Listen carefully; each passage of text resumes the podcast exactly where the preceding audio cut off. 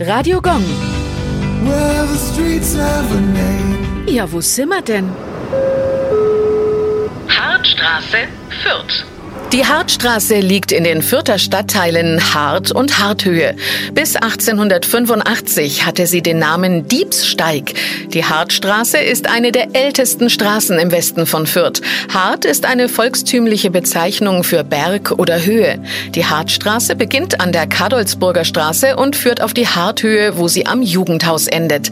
In den 30er Jahren wurde entlang der Straße mit der Wohnbebauung gestartet. Sie ist die wichtigste Radverbindung von der Hart Harthöhe in die Fürther Innenstadt. Übrigens, im Jahr 2013 wurde die deutsche Meisterschaft im Bobbycar-Rennen zum Teil auf der Hartstraße ausgetragen.